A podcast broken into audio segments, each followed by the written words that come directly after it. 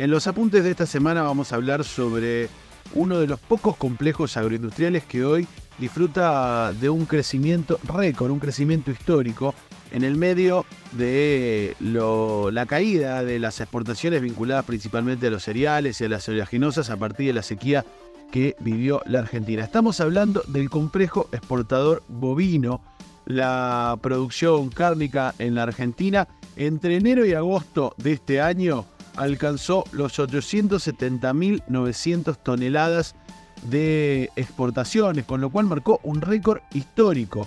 Eh, al superar por primera vez en ocho meses las 800.000 toneladas. Esto surge a partir de un informe de la Bolsa de Comercio de Rosario.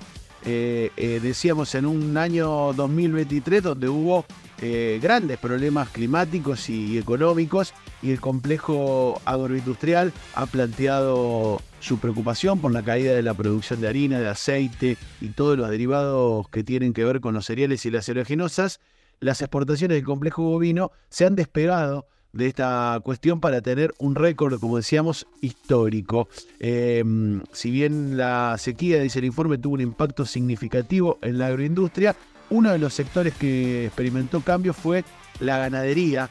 Eh, y acá lo que hay que aclarar es que eh, el informe plantea que ante la falta de pasturas por, por la sequía y por los problemas climáticos, lo que hubo fue un aumento en el número de animales enviados a la faena.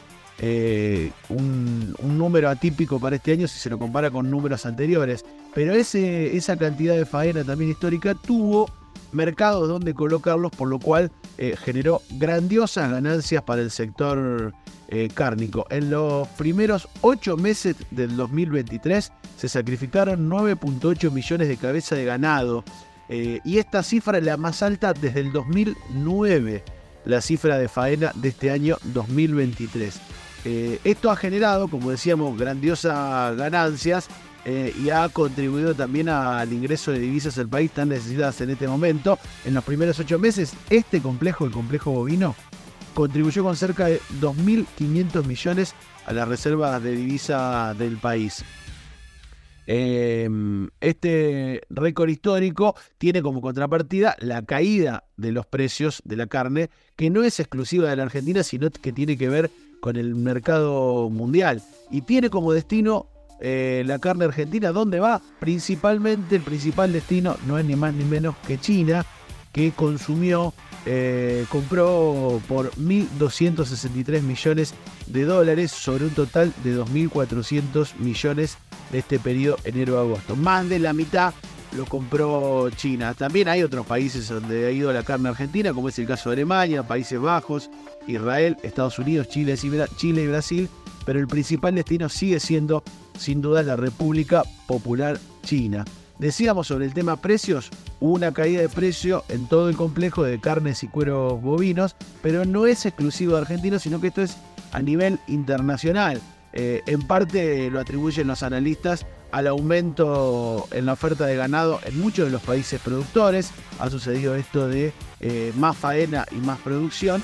Y también, y acá va un dato a tener en cuenta para los próximos meses, eh, tiene que ver la baja de precios con la moderación de la demanda de principalmente de Asia, la crisis eh, económica que está viviendo China a partir de una serie de, procesos que se están desarrollando al interior de la economía china, como la crisis inmobiliaria, como el estancamiento de los sueldos, como la caída del crecimiento económico de China, han hecho también que al estar atados al país asiático eh, casi por completo en la exportación cárnica, esto golpee de lleno a los precios internacionales y a los precios, por supuesto, en la Argentina.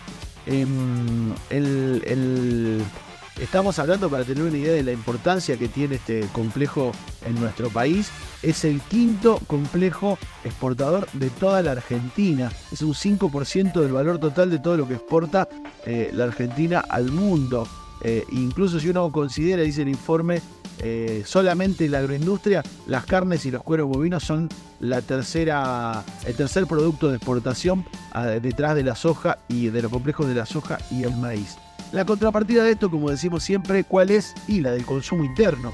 Si uno hace un, balance en las últimas tres décadas de la Argentina, la, la faena se mantuvo si bien ahora ha aumentado un poco este año por esto que decíamos, por la falta de pasturas, se mantuvo más o menos en los últimos 30 años en un millón de cabezas anuales de promedio. Eh, y la curva del consumo per cápita de carne vacuna en la Argentina va eh, en declive pronunciado y sostenido. Eh, tuvo un declive, si uno lo historiza, en la década del 90, en el medio de la crisis de los 90, y después tuvo una expansión en la primera década de este siglo con la recomposición de los salarios, con la recomposición del consumo, eh, y que llegó a, 1,35 millones de cabezas faenadas en 2009, que decíamos un récord que se batió este año. Em, donde durante esa década decíamos la bonanza económica permitió que los argentinos consumieran más carne eh, y creciera el consumo per cápita que en los 90 había llegado, había caído de 77 kilos por persona a 60 y en esta primera década con el consumo, estamos hablando del año 2000 al 2010, eh, se recuperó hasta los 68 kilos en el 2009. Pero después aparece desde 2016, desde 2016, eh, desde el inicio del gobierno de Mauricio Macri, la caída en picada del consumo por cabeza en Argentina de, de carne vacuna que llegó decíamos, había llegado a un pico de 68 kilos por persona en 2009. Bueno, llegó a los 48 kilos por persona en 2021 eh, y tuvo una leve recuperación a 51 kilos en el 2023. Pero desde el 90 hasta el 2016, eh, el análisis da que el consumo de carne de la gente en Argentina fue acompañando el crecimiento de la faena vacuna en la Argentina. Se mataban más animales y se comían más animales. A partir del 2016, eh, lo que ocurre es que esas dos curvas se separan y se sostiene y aumenta un poquito la, faena de carne vacuna, pero va cayendo indefectiblemente el consumo en Argentina, el consumo de kilo per cápita. Eh, y paralelamente, la tercera línea que hay que mirar es que eh, las exportaciones de carne fueron alcanzando en estos últimos años los niveles récords de los últimos 30 años. En 2019 llegaron a 300 millones de dólares.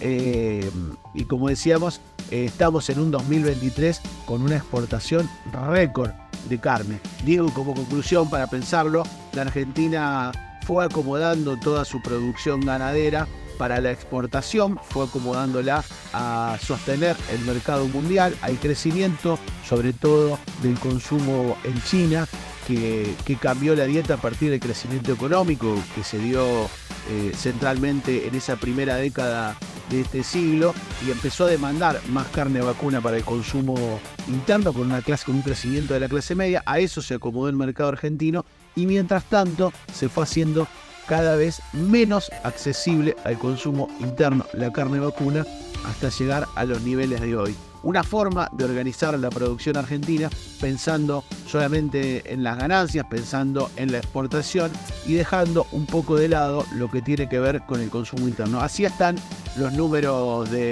de, la exportación y de la producción de carne en la Argentina, que tienen por un lado un récord histórico, como decíamos al comienzo de la columna, un récord eh, de 800.000 toneladas en 8 meses de exportación, pero por otro lado tiene cada vez menos argentinos con la posibilidad de comer un bife, de comer un asado, de comer un pedazo de carne argentina.